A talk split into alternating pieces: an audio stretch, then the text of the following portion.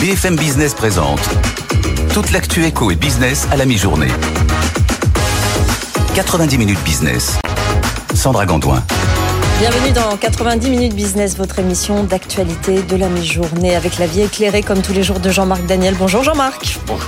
Au sommaire de ce mercredi 11 octobre, les résultats du luxe et le titre LVMH qui chute aujourd'hui après l'annonce des ventes inférieures aux attentes au troisième trimestre. Est-ce le retour à la réalité pour l'ensemble du luxe? D'ailleurs, on va poser la question dans un instant à Antoine Larigauderie à Euronext. Avec notre invité Jérôme Billouane, parlerons d'attaques, de cyberattaques, de ransomware en ce mois de la cybersécurité. Ces attaques ont augmenté. Elles principalement aujourd'hui les petites organisations moins préparées. On va faire un bilan avec lui dans 15 minutes. Et puis la décarbonation, tout secteur confondu, va coûter des dizaines de milliards d'euros à la France chaque année. Avis aux investisseurs internationaux rassemblés à Paris aujourd'hui pour financer les futures infrastructures de décarbonation. On y reviendra sur cette discussion à 12h45 avec Jean-Baptiste Huette et Emmanuel Rollin d'Iberdrola France. Et puis n'oubliez pas la deuxième partie de l'émission, la libre antenne de l'économie on va parler euh, aujourd'hui de vos carrières, de pourquoi demander une évolution professionnelle. Vous nous posez vos questions à cette adresse avec vous à bfmbusiness.fr. On y répond avec nos deux experts en direct à 13h. Allez tout de suite, c'est le journal. Votre rendez-vous avec Mailboxes, etc. Emballage, expédition et logistique pour entreprises et particuliers. Nos solutions sur mbefrance.fr. 90 minutes business, le journal. Et comme premier, on commence par le luxe. On vous rejoint euh, à Euronext. Antoine Larigauderie en direct. LVMH a publié hier soir et ça chute en bourse, Antoine. Oui, LVMH euh, qui euh, entraîne dans sa chute le CAC 40 qui signe une contre-performance assez marquée par rapport euh, aux autres indices européens. C'est vrai que le titre perd 6,37% en ce moment, 686,80 euros. Alors c'est vrai que les marchés sont déçus dans le sens où la croissance d'LVMH n'est plus une super croissance sur le troisième trimestre et c'est peut-être ce qu'il faut retenir hein, de, la séance d'aujourd'hui, c'est l'écrémage d'une certaine forme de, de prime spéculative par rapport à une valorisation qui commençait à devenir euh, très élevée. Euh, pour vous dire, rien qu'hier, le titre a pris quasiment 4% hein, sur rien du tout, sur un effet de tendance. Donc c'est vrai qu'il y avait peut-être un certain nombre euh, d'excès boursiers à corriger. La croissance reste quand même considérable, même si c'est effectivement plus une croissance à deux chiffres. On est à 9% en croissance organique maintenant pour les revenus d'LVMH, qui s'élèvent quand même à quasiment 20 milliards d'euros, ce qui reste quand même spectaculaire dans la conjoncture actuelle. Mais LVMH peut pas se dépasser et, et, rattrapé par un effet conjoncturel assez net euh, du fait euh, d'un contexte plus euh, compliqué pour les dépenses discrétionnaires, comme on dit. Évidemment, il entraîne à la baisse l'ensemble du secteur du luxe, hein, que ce soit Kering qui perd 2%, Hermès moins 1,46 à 1551 euros. on a même également L'Oréal qui est en baisse ou même Rémi Cointreau. Mais LVMH fait aussi confiance à sa marque et à l'amélioration sur cette scène de, de ses marchés, notamment le marché marché américain pour rester relativement confiant pour le reste de l'année. De façon générale, très très vite, la tendance du, marché euh, à la mi-journée, on va le faire maintenant, euh, Antoine Larigauderie? Oui, absolument. Bah, le CAC 40 qui reste quand même ankylosé par euh, certains dossiers à problème, comme le secteur du luxe euh, à court terme. Sur le SBF 120, on a Atos aussi qui perd pas loin de 4% à 5,04 euros. Et puis de l'autre côté du tableau, on a un bon comportement des valeurs cycliques, comme Stellantis par exemple, qui gagne 1,8%, leader du CAC à 18,85 euros. On a EuroAPI qui essaie de se rattraper après euh, son extraordinaire dégringolade d'hier, quasiment 60% de baisse. Là, le titre regagne 3,8% à 5,17. Le CAC donc moins 0,55 7123 points et le roi 1 0607 Sandra. Merci Antoine Larigauderie, on vous retrouvera pour votre édito à 12h36. Jean-Marc, un commentaire sur ces, valeurs du, luxe, c'est le retour à la réalité Elles sont chahutées, mais vous savez, on rejoint un peu ce que disait Alan Greenspan, il y a quand même une exubérance irrationnelle des marchés. Il y a des moments où on s'enthousiasme et puis il y a des moments où effectivement il y a une correction puisque les arbres ne montent pas jusqu'au ciel, c'est là aussi selon une expression, une expression connue. Je pense néanmoins que le luxe, ça reste une valeur sûre, c'est-à-dire, euh, comme le disait Voltaire, le superfétatoire est la chose la plus utile au monde. Mm, mm. Et donc le luxe, c'est l'archétype du superfétatoire et c'est donc la chose la plus utile au monde. Je reconnais bien là votre optimisme, Jean-Marc. Absolument. Dans le secteur, c'est le jour J pour Birkenstock, dont un fonds détenu par LVMH est actionnaire pour son introduction à Wall Street. Cet après-midi, Birkenstock a fixé le prix de son action entre 44 et 49 dollars, ce qui donne une valorisation d'environ 8,6 milliards de dollars. On en parlait il y a un instant à Tos, de nouveau visé par la plainte d'un actionnaire. C'est lié au projet de vente partielle au milliardaire tchèque Daniel Kretinsky. La plainte a été déposée au parquet national financier par le fonds Siam. Catherine Berjal, la présidente et cofondatrice de Siam, était ce matin sur notre antenne. Écoutez. Nous avons été trompés, nous avons été trompés à plusieurs reprises, nous avons été trompés pendant toutes les discussions où on parlait de scission d'une partie, donc la partie Eviden à Airbus ou un autre acteur. Et là, c'est une cession à Daniel Kretinsky avec le communiqué qui était faux parce que le communiqué ne précisait pas, on ne comprenait pas qu'on lui donnait un milliard en plus. Donc là, on fait un don à Daniel Kretinsky. Donc là, c'est pareil, c'est une information qui est fausse, trompeuse parce qu'on n'était pas au courant. Euh, dans leur communiqué, enfin dans leur dans, leur communication euh, pendant l'assemblée générale, il y a aussi eu le il n'y aura pas d'augmentation de capital, alors que là ils veulent nous faire une augmentation de capital massive qui va nous diluer complètement avec un cours de bourse à 5 euros quand même. Hein. Voilà, Catherine euh, Bergel, la présidente et cofondatrice de Siam, qui était ce matin sur ce plateau. Mathieu, elle est très en colère. Il y a une plainte au, au PNF, ça peut aller loin. Hein. Oui, alors effectivement, cette plainte pour euh, le motif de la plainte est assez entre guillemets classique dans les grands dossiers, dans les batailles. On a vu sur d'autres dossiers comme Casino cette année euh, d'informations trompeuses. Elle reproche à la société d'avoir finalement euh, dit une chose et un mois après d'avoir dit l'inverse. Et c'est effectivement le cas quand vous regardez la communication financière d'Atos. Fin juin, en gros, il dressait un portrait très positif euh, de la santé financière de l'entreprise. Et puis tout s'est écroulé fin juillet avec une vente d'une partie des activités à Daniel Kretinsky, qui a été critiqué pour avoir été euh, faite comme un cadeau à l'homme d'affaires tchèque qui a euh, qui récupère cette société euh, quasiment gratuitement avec du cash dedans, même si c'est une société qui en qui en déclin. Et puis l'annonce d'augmentation de capital importante pour l'autre partie d'Atos qui concerne en gros la partie cybersécurité, alors que la direction d'Atos avait dit fin juin qu'il n'y aurait pas d'augmentation de capital. Donc oui, il y a eu une communication financière, on va dire hasardeuse. Sauf que cette plainte, en général, il y a des signalements qui sont faits à l'AMF, ou en tout cas des saisies de l'AMF de la part d'actionnaires. Là, elle est déposée auprès du parquet national financier, donc ça peut être au pénal. C'est le PNF qui va qui va instruire cette plainte, et euh, c'est pas la première. Un fonds d'investissement qui s'appelle Alix avait également porté plainte auprès du PNF il y a quelques semaines pour corruption active et passive contre la vente justement des activités de, de services informatiques d'Atos à Daniel Kretinsky. Donc euh, euh, ça ne s'arrête jamais sur le dossier Atos. C'est-à-dire qu'on est passé vraiment euh, euh d'un dossier qui était une, une société en crise, une société en déclin, puis à une crise de gouvernance, puis une société en restructuration, et puis maintenant vous avez tous les éléments des dossiers explosifs puisque la justice va s'en mêler. Mm. Donc de toute façon ça va prendre plusieurs mois. On attend de toute façon quand même la communication de la direction d'Atos pour les résultats du troisième trimestre hein, qui aura lieu qui aura lieu court en novembre, et puis il y aura une assemblée générale a priori début 2024 qui va devoir voter sur justement la vente d'une partie des activités d'Atos à Daniel Kretinsky et euh, notamment euh, euh, le fonds Siam, mais enfin ils sont ils sont ils ne sont pas seuls, risque de s'opposer à cette session. Très franchement, on ne sait pas où ça va. On a l'impression que ça, ça va dans le mur, ça va dans le mur fait, depuis. effectivement. les plaintes auprès du PNF, ça peut quand même aller très loin. Il faut ensuite évidemment fournir des éléments et les alimenter.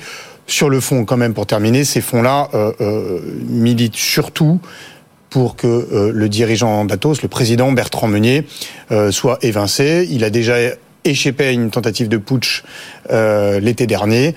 cette fois, il a de nouveaux actionnaires qui demandent sa tête. Jean-Marc Oui, c'est le deuxième feuilleton de l'année. Le premier, c'était Casino. Casino. Et il y a Kretensky qui est dans les deux. C'est-à-dire, ce qui est intéressant, c'est que le, le, le, capitalisme français se structure de plus en plus sur des intervenants extérieurs. Donc là, Kretensky est dans l'archétype.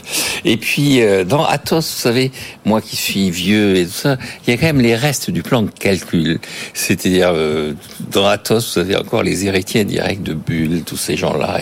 Et, de Thierry Breton, mais n'oublions pas. Et de Thierry Breton et ça. Je me demande combien de temps on va se faire, il va falloir passer pour se débarrasser de toute la gabegie publique des années 60-70. Merci beaucoup euh, Mathieu Pechberti pour euh, ce dossier. La situation en Allemagne, la récession, on attend les chiffres de la croissance à 14 heures et en attendant l'inflation ralentie en septembre à 4,3% sur un an, les prix à la consommation ont augmenté de 6,4% en glissement annuel en août. On voit ça avec euh, Alexandra Paget.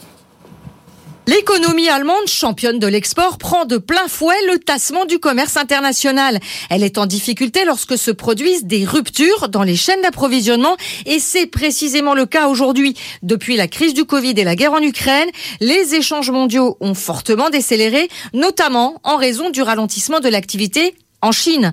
Or, le géant asiatique est devenu depuis quelques années le premier partenaire de l'Allemagne qui paie ainsi les frais de sa dépendance commerciale envers Pékin.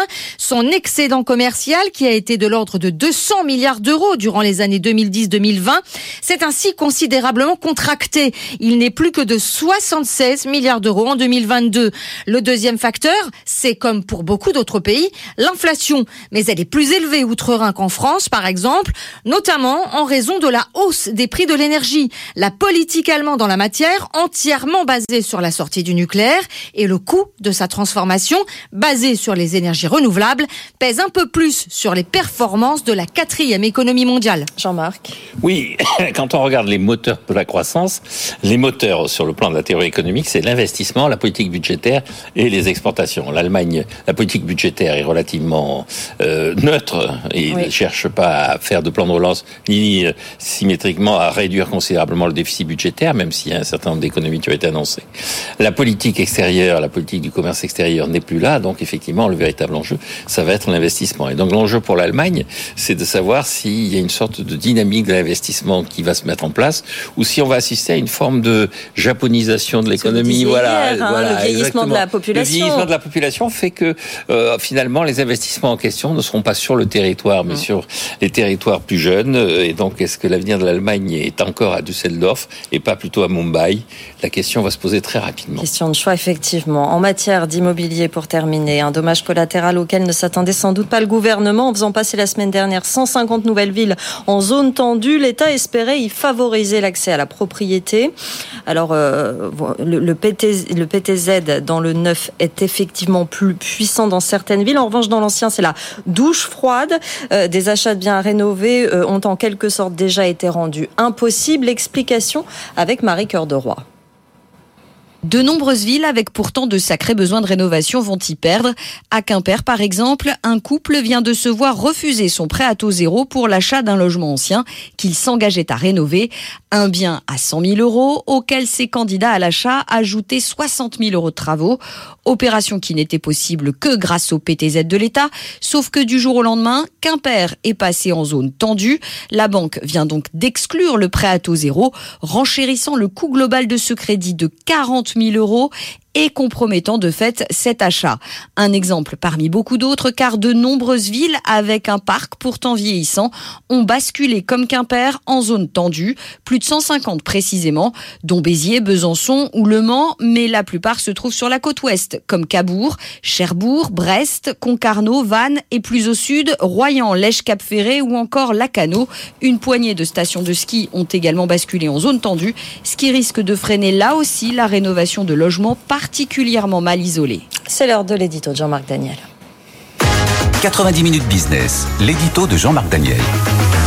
Vous l'avez surveillé au fil des mois, ce chiffre, Jean-Marc, la valeur du rouble. Exactement. Et hier, euh, pour la première fois depuis un certain temps, le rouble est, passé dans un niveau 1 euh, dollar égale 100 euros. Inquiétant donc. Alors c'est inquiétant pour l'économie russe. Quand on regarde euh, la trajectoire du rouble, quand Vladimir Poutine est arrivé au pouvoir, il y a un peu plus de 20 ans, le rouble était dans un taux de change 1 dollar égale 30 roubles. Et puis à la veille de l'attaque contre l'Ukraine, on était 1 dollar égale 60 78 roubles. Et la Banque centrale de Russie euh, a dû affronter une spéculation contre le rouble. Elle a réagi assez vigoureusement. Elle a mis des dollars sur le marché pour permettre aux gens qui voulaient se débarrasser de leur rouble de trouver les dollars qu'ils réclamaient. Elle a augmenté ses taux d'intérêt et puis la situation s'était stabilisée. Et depuis le mois de juillet, de nouveau, la situation est en train de se détériorer. La Banque centrale est en train de remonter brutalement et très rapidement ses taux d'intérêt. On est passé de 7,5% au début de l'été à 13% aujourd'hui. La Banque centrale a commencé à liquider une partie de ses avoirs en dollars pour essayer de stabiliser le rouble. Et malgré ça, le rouble s'effrite progressivement. Donc, un dollar vaut désormais 100 roubles, avec comme conséquence que les anticipations d'inflation sont en train de bondir. On a une anticipation d'inflation à plus de 6% cette année, alors qu'au départ, la Banque centrale espérait maintenir l'inflation aux alentours de 5%. Et donc, euh, on peut considérer que les sanctions, deux ans après, deux ans après commencent à porter des effets sur l'économie russe, mhm. et sous la forme qui est la plus traditionnelle, c'est-à-dire l'inflation. C'est-à-dire que la population va être sanctionnée sous la forme de baisse de son pouvoir d'achat. Et euh, à ce moment-là, les victimes collatérales de cette guerre, ça va être la population russe et pas vraiment directement l'oligarchie russe. Et c'est elle qui va subir les conséquences des décisions politiques qui sont prises un peu à l'extérieur de ce qu'elle souhaite et de ce qu'elle détermine. Avec euh, des conséquences euh, diplomatiques ou finalement ça n'aura pas d'effet sur euh, la politique de Vladimir Poutine, vous pensez? Alors je pense que Vladimir Poutine avait confié à la Banque centrale le soin de stabiliser le rouble. Là, on voit bien que non possumus, hein, il y a un moment où de toute façon on ne peut rien. Et donc les Russes vont être obligés de se tourner vers des capitaux extérieurs pour essayer de stabiliser le rouble. Et s'ils n'y arrivent pas, je pense que pour Poutine, la question va se poser, c'est combien de temps ça va durer? Est-ce qu'il faudrait pas faire en sorte de solder très rapidement cette opération? Et de son point de vue de façon la plus brutale possible pour arriver à un résultat le plus rapide possible.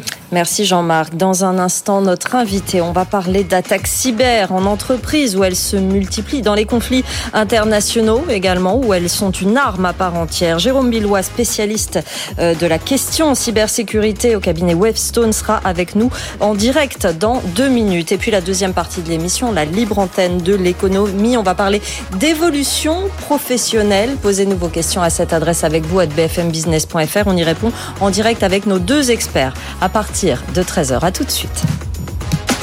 90 minutes business. Toute l'actu éco et business à la mi-journée sur BFM Business. 90 minutes business. L'invité. Avec nous ce midi, Jérôme Billois, spécialiste en cybersécurité chez Wavestone. Merci beaucoup d'être en direct avec nous dans 90 minutes business. Alors, c'est le mois de la cybersécurité. Euh, la cybersécurité au cœur de la vie des entreprises, des conflits internationaux. On va en parler évidemment. Mais pour commencer, euh, vous publiez chez Wavestone une étude des incidents cyber de la, sur la dernière année, finalement. Et ce que vous constatez à votre échelle, c'est qu'évidemment, ces attaques augmentent encore. Oui, nous profitons des, assises de la cybersécurité pour publier euh, cette étude de tous les incidents qu'on a eu à traiter euh, avec notre équipe de réponse à incidents euh, sur l'année dernière. La tendance, elle est clairement à l'augmentation.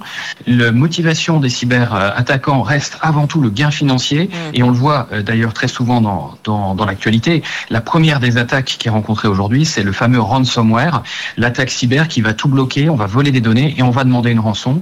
C'est 42% des attaques qu'on a traitées l'année dernière et ça reste clairement la menace numéro un. Ce sont les petites structures, euh, dites-vous, euh, qui sont euh, les plus ciblées. Pourquoi? Parce qu'elles sont moins préparées, contrairement aux grands groupes oui, malheureusement, enfin, il y a quelques années, on était plutôt dans une logique de pêche au gros euh, pour euh, euh, les cybercriminels qui attaquaient les grandes entreprises pour essayer de maximiser les montants des rançons. Là, on a vu clairement un décalage vers des cibles plus petites, des PME, des PMI, des collectivités locales, parce qu'elles sont plus faciles, malheureusement, à attaquer. Je peux vous donner un chiffre qui l'illustre bien. Aujourd'hui, une grande entreprise, elle va être capable de détecter en moyenne une attaque au bout de 18 jours. Mmh. Les plus petites structures, c'est au bout de 71 jours. Dans ces qu'on a eu à traiter. Et donc, ces 71 jours, il laisse le temps aux cybercriminels pour s'installer, pour trouver les points faibles de l'entreprise, pour voler toutes les données, et puis ensuite, euh, voilà, demander cette fameuse rançon. Oui, ce qui montre bien que la prévention commence à s'installer dans les grands groupes. Pierre Kupferman a une question. Oui, qu'est-ce qu'il faut faire en, cas de euh, d'attaque? Est-ce qu'il faut payer la rançon ou il ne faut pas payer la rançon? Alors le premier réflexe, clairement, il ne faut pas payer la rançon. Il y a quelque chose, que, enfin une idée reçue, c'est dire on paye la rançon et puis d'un seul coup le problème s'en va. La réalité, c'est que nous, on a eu à traiter avec des entreprises qui, des fois, ont payé et d'autres qui, des fois, n'ont pas payé. La durée de la crise, la durée de l'interruption du fonctionnement de l'entreprise reste quasiment la même qu'on paye ou qu'on ne paye pas. Donc voilà, finalement, payer, bah, souvent, ça, ne va servir à rien, à part à financer euh, le cybercrime qui va encore pouvoir croître. Question de Jean-Marc Daniel. Oui, est-ce que vous avez l'impression que euh, les, hackers, les, cybercriminels sont en train de reprendre de l'avance par rapport aux, gens qui se défendent ou est-ce qu'ils sont plutôt au contraire un peu en retard par rapport à vous? Est-ce que vous avez l'impression que vous tenez la main ou est-ce que c'est l'inverse qui est en train de se passer? Alors, les, cybercriminels, eux, c'est des gens malheureusement très pragmatiques. Hein. c'est souvent des entrepreneurs dans des, PME du cybercrime. Euh, et euh, clairement, aujourd'hui, ils ont bien vu que les grandes entreprises, elles sont de plus en plus dures à attaquer. Et donc, ils changent leur cible ils vont plutôt vers les petites et moyennes. Et là, honnêtement, euh, ils font une razzia, ils font un, un parfois dans de nombreuses structures.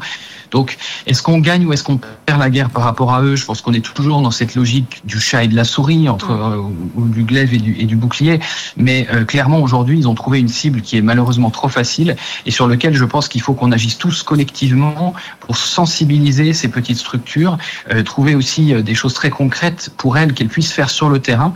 C'est d'ailleurs l'objet de travaux du gouvernement actuellement et d'un certain nombre de structures de cybersécurité comme le, comme le campus cyber. Et est-ce que vous pensez que la répression qui est organisée, c'est-à-dire les dispositifs juridiques, sont à la hauteur du problème ou est-ce qu'on a là aussi un temps de, retard par rapport à ce qu'on devrait faire?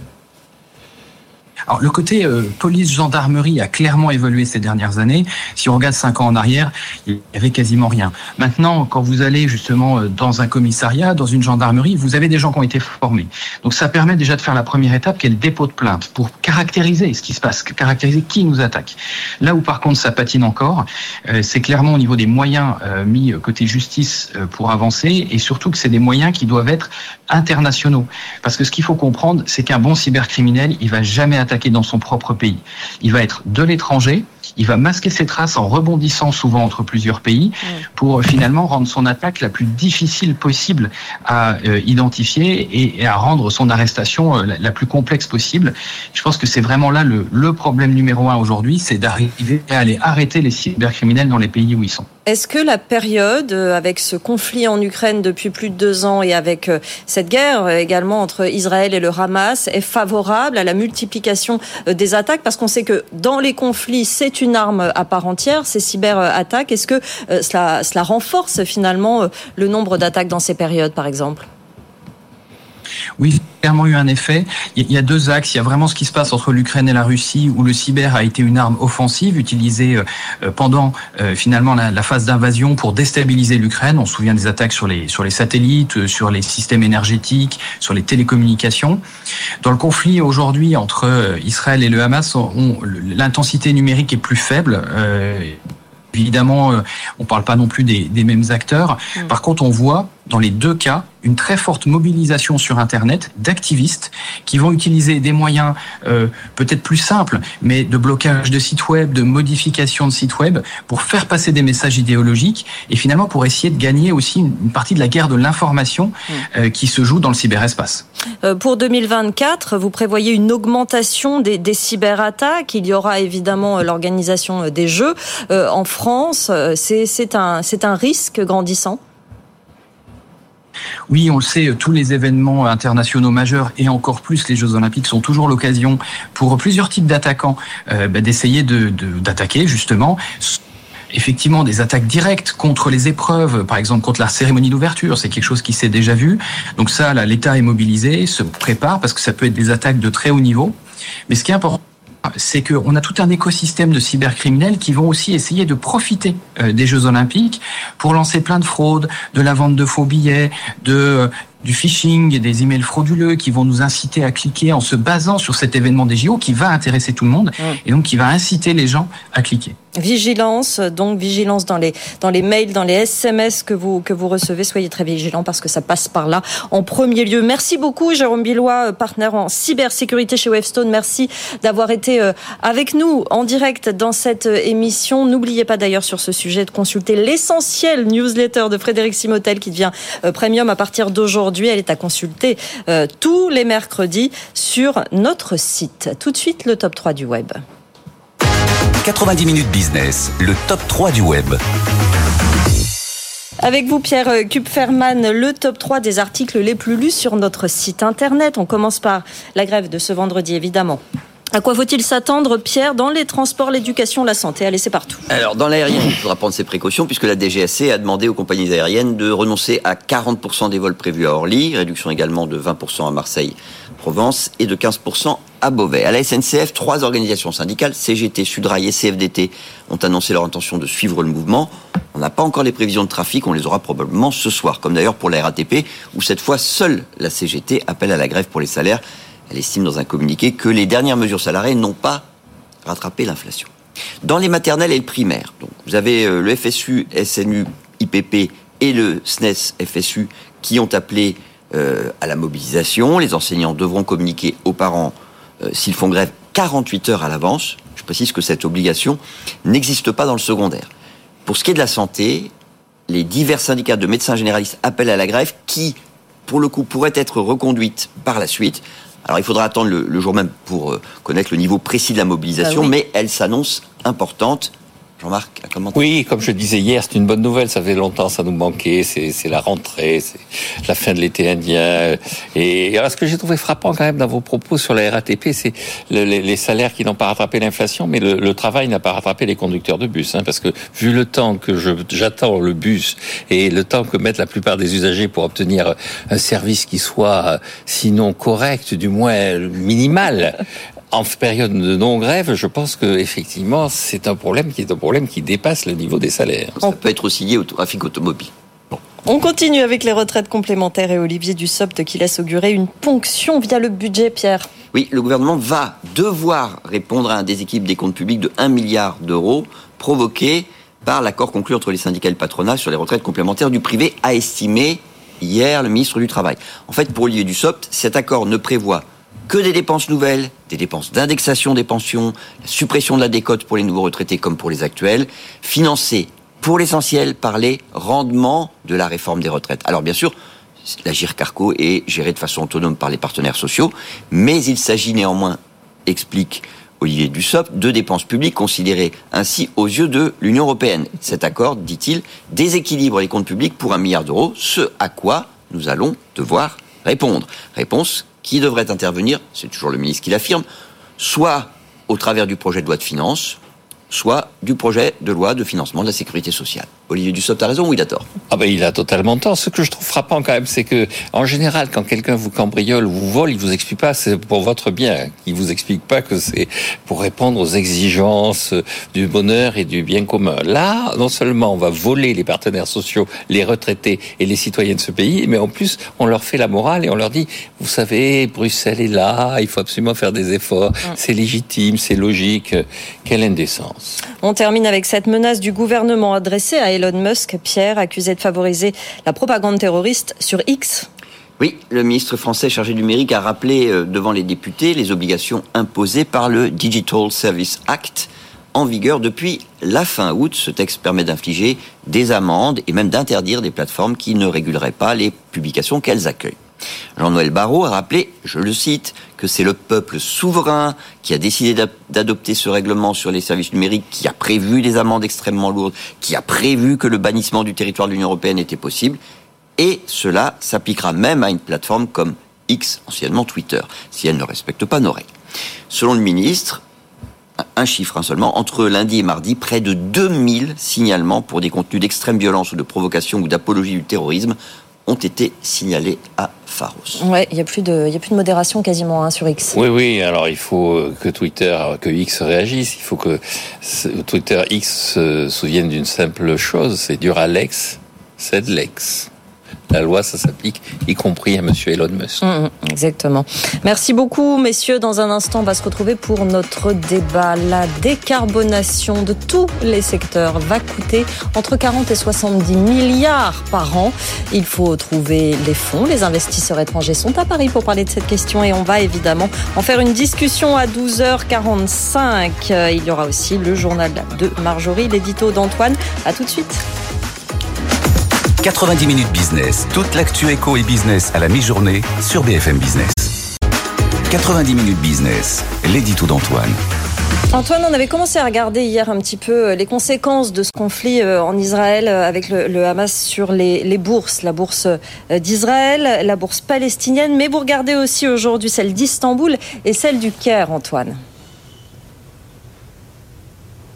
Oui, parce qu'il y a beaucoup de choses à dire et c'est vrai que dans cette région, on a des places boursières avec euh, des destins économiques euh, qui ne se ressemblent pas malgré un tissu macroéconomique qui, lui, a tendance à être un petit peu semblable. La, principale comparaison que je voulais faire quand même, c'était euh, la différence entre l'indice TE 35 de Tel Aviv, donc la courbe bleue, et l'indice Alcots de la bourse de Naplouse, hein, puisque la bourse palestinienne est établie à Naplouse.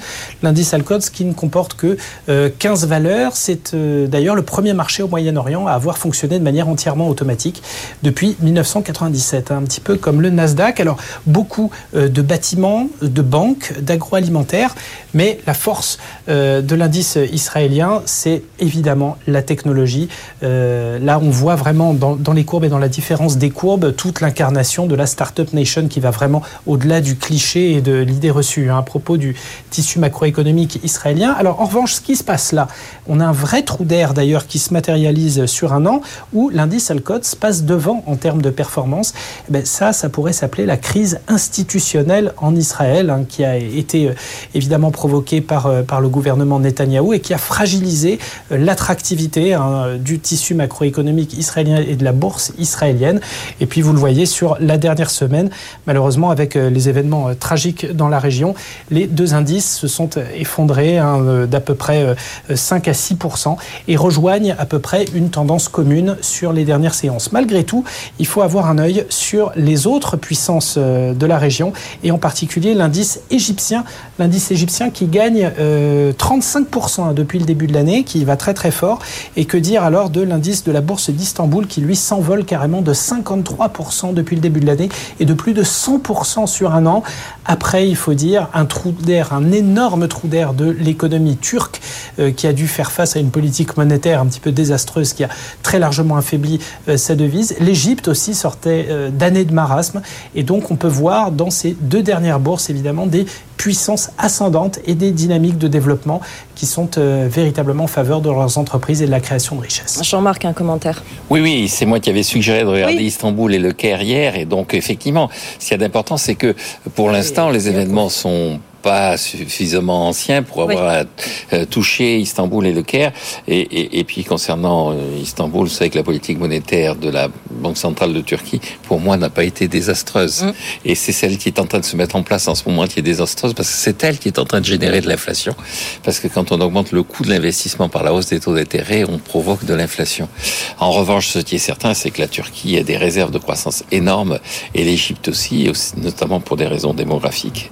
Et donc, euh, aussi bien à Ankara, Istanbul que Alexandrie au Caire, je crois qu'on se dit si ça dure une semaine, 15 jours, euh, ce qui se passe entre euh, Israël et le Hamas, finalement, ce sera business as usual. En revanche, si ça dure un peu plus longtemps, là, je crois qu'il y aura des conséquences sur ces deux grandes bourses de l'Est de la Méditerranée. On garde un œil évidemment sur cette région. Merci beaucoup Antoine Larigauderie pour euh, cet édito. Dans un instant, les investisseurs étrangers réunis à Paris pour trouver des solutions au financement de la décarbonation. Ça va coûter des dizaines de milliards par an. On va en parler dans un instant avec Jean-Baptiste Huette qui nous a rejoint et Emmanuel Rollin, le patron d'Iberdrola France qui sera avec nous en direct. À tout de suite.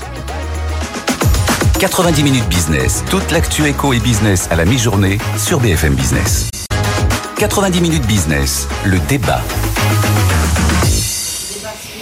notre débat. Ça va mieux avec le micro.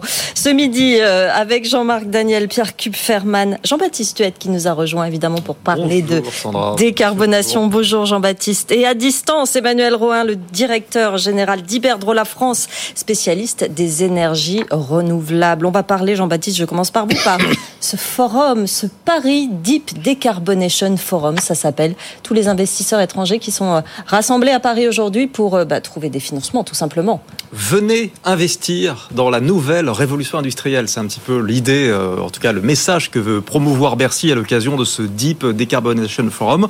L'idée donc c'est vraiment de promouvoir les investissements dans la décarbonation, d'attirer les investisseurs internationaux.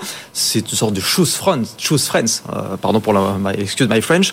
Euh, il faut avoir en tête que l'objectif de la France, c'est d'atteindre la neutralité carbone en 2050. Mm. La neutralité carbone en 2050. C'est particulièrement ambitieux, c'est un doux euphémisme. On va donc avoir besoin dans les années qui viennent de panneaux solaires, de réseaux d'hydrogène, de champs d'éoliennes, euh, de systèmes de captation, de stockage de CO2, tout ça pour irriguer et décarboner notre industrie, puis après, plus tard, notre vie quotidienne. Et donc, euh, bah, l'objectif, voilà, c'est d'appeler les investisseurs internationaux. On va avoir dans les années qui viennent aussi euh, une quantité d'appels d'offres qui vont être mis sur le marché par le gouvernement français. Et bah, voilà, il va falloir honorer ces appels d'offres. Donc, Bercy veut créer une sorte d'appel d'air en, donc en appelant bah, tous les, capitaux risqueurs du monde entier. Donc là, vous avez aujourd'hui réuni à Bercy, euh, vous avez Bank of America, vous avez BNP, vous avez euh, RWE, alors Air Liquide bien sûr, vous avez des fonds d'hydrogène, vous avez KKR, enfin tout le monde est là.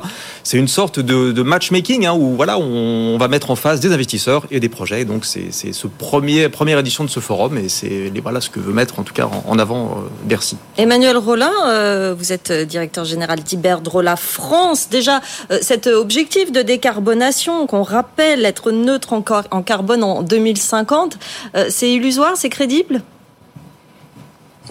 Oui, bonjour. Non, non, c'est tout à fait crédible. Alors je, je suis au plus proche de l'actualité puisque là, je suis dans la salle juste derrière moi euh, se passe le Deep Decarbonation Forum.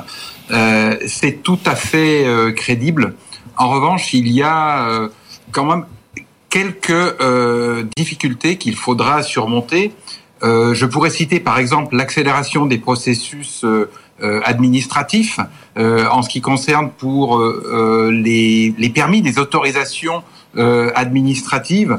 Euh, nous, Iberdrola, nous sommes euh, dans le domaine du renouvelable, en particulier de l'éolien, du photovoltaïque.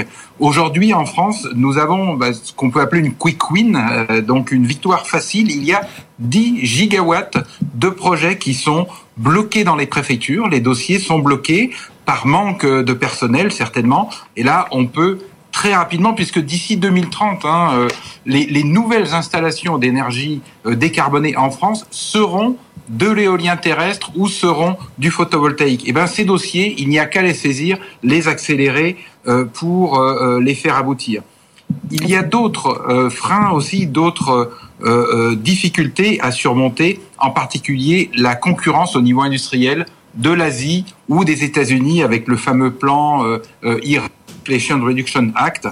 Et là, c'est un sujet qui est en train de bouger euh, en Europe, hein, puisque euh, il est euh, proposé dans la loi industrie verte en France des des réductions d'impôts, des aides donc à l'investissement N'oublions pas aussi des aides à la production. Nous avons des fournisseurs déjà installés, des usines déjà installées en France, et avec des fournisseurs qui souffrent euh, et qui sont face à une concurrence qui, elle, est aidée par euh, leur pays, par exemple la Chine, hein, qui subventionne la production. C'est aussi un sujet qu'il faudra aborder en France. Vous avez obtenu, vous, le champ éolien de Saint-Brieuc. Ça n'a pas été une mince affaire. Vous pouvez nous raconter un petit peu le temps que ça a pris, euh, les difficultés que vous avez rencontrées? Alors, nous sommes extrêmement fiers euh, puisque nous sommes la seule entreprise étrangère qui était lauréat d'un appel d'offres éolien en mer en France. Nous avons été lauréats en 2012, donc il y a maintenant 11 ans. Nous travaillons depuis 13 ans, puisque nous avions commencé avant, bien sûr, depuis 13 ans à ce sur ce projet qui va enfin aboutir, puisque le parc, la construction est presque finie, le parc sera en exploitation d'ici euh, la fin de l'année. C'est un investissement de 2,4 milliards d'euros, entièrement supporté sur les fonds propres d'Iberdrola. Donc c'est quand même très intéressant pour la France et c'est un projet qui euh, participe directement aux besoins de décarbonation euh, de la France. Mais c'est vrai que ça a été un long chemin de croix. Il y avait une réglementation qui n'était pas euh, complètement euh, en place, des recours administratifs euh, qui ont, duré très longtemps, qui ont retardé les projets. Nous avons eu un dialogue très constructif avec l'État. Il faut dire que nous avons tenu nos engagements au niveau industriel, puisque le, le projet a permis de mobiliser plus de 1700 emplois en France.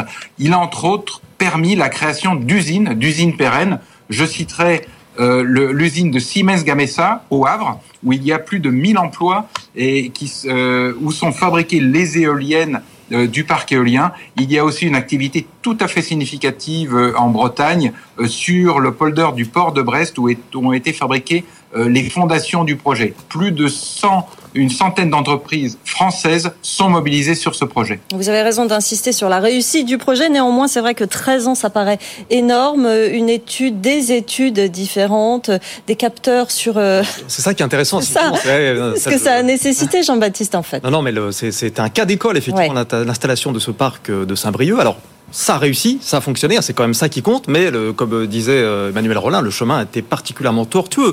Euh, pour l'anecdote, effectivement, il a fallu euh, par moments se plier à certaines, certaines désidératas du CNRS, notamment. Mm. Il a fallu placer des capteurs sur les coquilles Saint-Jacques pour étudier leur déplacement, effectivement, pour voir de quelle manière ça, ça, l'installation de ces éoliennes allait pouvoir impacter la, la, la, bio, la, la biodiversité. Donc, mm. Voilà, ça a été fait, il faut le, il faut le faire ou pas, ça c'est un autre débat. Et c'est quand même aussi l'objectif euh, de ce forum de la décarbonation aujourd'hui que de dire venez en France, on va vous assurer euh, d'abord un cadre fiscal attractif stable. C'est ce que demandent tous les investisseurs du monde entier, hein, de la stabilité, de la vision. Euh, quand on investit, voilà, il faut de la visibilité. Euh, donc c'est ce que promet, c'est ce que veut promouvoir Bercy, en tout cas de la stabilité fiscale. Et puis aussi par euh, tous ces outils qu'on voit ces derniers temps, le projet de loi sur l'industrie, l'industrie verte, hein, dans lequel il y, a, il y a de très nombreux outils qui sont censés on verra si dans les faits c'est une réalité ou si c'est une fiction ou une fable. En tout cas, raccourcir les délais administratifs et voilà, il faut que ça aille plus vite, quoi. Et c'est un petit peu l'idée de, ce forum. Projet de loi effectivement en parallèle et qui passe au Sénat, euh, au, Sénat aujourd'hui. Jean-Marc? Oui, moi je suis beaucoup plus pessimiste parce que ce qui, ce, ce, qu'on vient de dire me montre que ça va pas se faire. Pourquoi ça va pas se faire? Quand vous avez des gens qui raisonnent en disant on va créer des emplois, quand vous avez des gens qui disent on veut des subventions, quand vous avez des gens qui disent le problème c'est la Chine, le problème, c'est pas la Chine. Le problème, c'est pas de créer des emplois. Le problème, c'est de décarboner l'économie mondiale. Et que la Chine le fasse à notre place, pourquoi pas? Quand vous avez un gouvernement qui réunit des gens et qui simultanément subventionne l'essence, quand vous avez un gouvernement qui annonce qu'il faut protéger le pouvoir d'achat et que vous avez une classe politique qui annonce qu'il faut faire baisser le prix de l'essence pour protéger le pouvoir d'achat, hum vous ne pouvez pas être optimiste. Vous avez un ensemble à la fois d'incohérences et une utilisation de la décarbonation sur des objets qui ne sont pas la décarbonation. Le protectionnisme, c'est pas la décarbonation. Les créations d'emplois, c'est pas la décarbonation. Et ça, c'est un principe simple en économie. Quand vous avez un objectif, il faut lui assigner un certain nombre d'outils, mais il faut garder cet objectif. Et donc, je pense que euh, il y a eu un rapport qui a été fait par euh, Jean Pisani-Ferry qui a expliqué tout ça. Depuis, est-ce que vous l'avez vu, euh, Jean Pisani-Ferry? Non, ça a duré une semaine. Et puis au bout d'une semaine, on a recommencé à dire les Chinois, l'IRA, les emplois, les subventions. Et donc, euh, moi, je veux qu'on décarbone le pays et pas qu'on ruine le contribuable avec des subventions pour entretenir des emplois inutiles. Jean-Baptiste. On parle du rapport de, Jean Pisani-Ferry, justement, qui évoquait déjà l'ordre de grandeur financière. 66 milliards. Ben voilà, exactement ce que je vais dire. On est entre, entre 40 et 70 milliards d'investissements supplémentaires oui par an sur 7 ans. Par an, voilà. Donc c'est effectivement, c'est ça, ça, ça, dit long sur les masses financières que l'État et le gouvernement dit. Bah non, évidemment, nous on peut pas, on peut pas tout faire. On peut aider, on peut subventionner, mais voilà, voilà pourquoi on a ce forum aujourd'hui, c'est pour attirer massivement les investisseurs. concrètement, on a construit des chemins de fer dans ce pays. On a doté ce pays d'aéroports. On a doté ce pays d'un équipement portuaire sans mettre un sou d'argent public. Et là, on a un vrai problème qui est un problème vital. Et la seule réponse, c'est de dire il faut des subventions, il faut payer, et il faut la fiscalité. Mais enfin, quand est-ce qu'on va s'apercevoir que, encore une fois, l'enjeu c'est pas ça, et que l'enjeu c'est que tout individu se prenne en main et que toutes les entreprises se prennent en main pour décarboner notre vie quotidienne? Emmanuel Rollin, qu'est-ce que vous en pensez? Alors oui, merci de me, redonner la parole. Euh, il n'y a aucun doute, la priorité c'est la décarbonation. Euh, si nous ne réussissons pas euh, cette transition écologique, cette transition euh, énergétique, c'est vraiment la survie de l'humanité qui est en jeu. Donc c'est la priorité. Mais nous pouvons concilier les deux. Nous avons besoin d'emplois. Il faut bien quand même que les, les, Européens, les Français vivent de leur travail. Et nous avons une opportunité énorme, un marché énorme devant nous, des centaines de milliards d'euros à investir. Pourquoi ne pas euh, faire en sorte que les emplois, les usines, l'activité soient en Europe. Donc on peut euh, on peut concilier les deux, mais euh, le message est très caricaturé quand on dit on demande des subventions, etc. il y aura énormément d'investissements privés. Hein, aujourd'hui, Iberdrola, par exemple, a des lignes de, de, financement vert pour 50 milliards d'euros. Ça, c'est de l'investissement privé. Euh, nous sommes le principal euh, émetteur de green bond euh, sur le marché, donc d'obligations vertes, avec 18 milliards actuellement. Donc ce n'est pas seulement un appel à des subventions ou quoi que ce soit, mais le privé ne peut pas résoudre tous les problèmes. Le marché est le marché. Nous, nous sommes des entreprises, donc nous nous adaptons au marché. En revanche, les gouvernements peuvent changer un peu ces marchés et protéger leur industrie lorsque c'est nécessaire. Jean-Baptiste Tuette, les, les, équipes de Bruno Le Maire ont une formule assez intéressante sur, euh, sur cette révolution écologique. Ah oui, faut, je, je, vous la retrouve, hein, parce que ça c'est quand, même, euh, ça, c'est quand même assez rigolo. Attendez, je l'ai mise là. Ce que nous dit effectivement l'équipe, c'est que le, le, Alors ça, c'est les, les, conseillers de Bruno Le Maire qui, qui évoquent ça, qui disent, mais le, le socialisme n'a pas marché pour la révolution industrielle.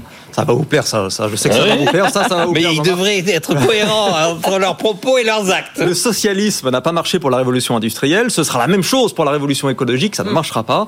Et donc, Bercy veut promouvoir une économie écologique de marché euh, avec un État planificateur, un petit peu comme il y a 60 ans, euh, avec un voilà, euh, avec un rôle de mutualisation des risques. C'est l'esprit, la philosophie qui ça vous plaît, ça hein hein, Oui, mais ça commence bien. Le socialisme, ça n'a pas marché. Oui. Le socialisme sur l'écologie, ça ne marchera pas. Oui. Il faut concevoir un État planificateur. On commence déjà à dire des bêtises. On rentre de nouveau dans les sordettes. Hum. Euh, une, une... Jean-Baptiste. Juste un petit mot, effectivement, sur, euh, sur, sur le, le, l'IRA, ouais. l'Inflation Reduction Act, qui est quand même en, qui est en train d'aspirer depuis un an tous les investissements mondiaux dans la décarbonation. En un an, vous avez plus de 86 milliards de dollars qui ont été investis dans l'énergie aux États-Unis. 42 milliards dans les euh, battery manufacturing, dans les usines de batterie, mm. euh, 11 milliards dans les véhicules électriques, 9 milliards pour le solaire, euh, bientôt 1 milliard quasiment pour, pour l'éolien. Enfin, on, on sent qu'il y a une, 100 000 emplois créés, tout ça en, en, en un an. Et donc effectivement, on, le, en, en, termes de rapport de force, face à la Chine ou face aux États-Unis, l'Europe a intérêt à se bouger. Parce que c'est... Pierre ce qu'on oublie de dire, c'est quand même que euh, l'Europe n'est pas aujourd'hui le principal émetteur euh, de, de, gaz à effet de serre. Et que peut-être il serait aussi intelligent d'investir là où on peut réduire massivement les émissions de gaz à effet de serre, c'est-à-dire plutôt en Inde et en Chine qu'en Europe. Enfin, c'est une question évidemment euh, compliqué, mais parce que comment on fait pour nous investir en Inde et en Chine? Mais est-ce que c'est pas là le, le, sujet? Parce que tout ce qu'on va réduire en Europe, ce sera pas grand-chose par rapport aux enjeux. Ah mais juste pour investir en Chine, c'est très difficile, mais en Inde, il suffit d'y aller. On ouais. prend l'avion, l'avion, ou on y va en train, mais c'est un peu compliqué pour réduire la facture carbone. Emmanuel Rollin, vous avez une minute pour pour terminer ce débat. Oui, je pense que. Euh, pour terminer ce débat, je reprendrai finalement euh, l'exemple du projet euh, Lien de Saint-Brieuc, qui permet de concilier euh, les deux aspects. Donc l'aspect environnemental, y compris d'ailleurs biodiversité, hein, ça a été ça a été cité hein, puisque c'est un projet qui a pris énormément soin de l'environnement avec beaucoup d'études, et d'un autre côté l'aspect économique et l'aspect industriel avec le développement en France d'une nouvelle filière industrielle. C'est pas tous les jours qu'on voit ça, hein, quand même, de la réindustrialisation des, des, des produits qui n'étaient pas euh, manufacturés en France et qui maintenant sont manufacturés en France grâce à ce type de projet. Un tiers des éoliennes en mer, maintenant, en Europe, est produite en France. C'est quand même euh, une vraie réussite. Ce qui entraîne toute la filière, effectivement. Merci beaucoup, Emmanuel Rollin, d'avoir été euh, avec nous pour témoigner. Directeur général d'Iberdrola France, spécialiste des énergies renouvelables. On espère vous avoir bientôt à nouveau dans cette émission. Merci, Jean-Baptiste, d'être venu nous voir pour cette discussion. Merci, Jean-Marc. Merci, Pierre. Dans un instant, la suite de l'émission, la libre antenne de l'économie. On va parler d'évolution professionnelle. Quelles sont nos motivations quand on veut évoluer? Est-ce que c'est le salaire, la quête de sens? En avant ses compétences On en discute pendant toute une demi-heure. Vous nous posez vos questions à cette adresse avec vous à bfmbusiness.fr. On y répond en direct avec nos deux experts dans un instant. À tout de suite. 90 minutes business, toute l'actu éco et business à la mi-journée sur BFM Business.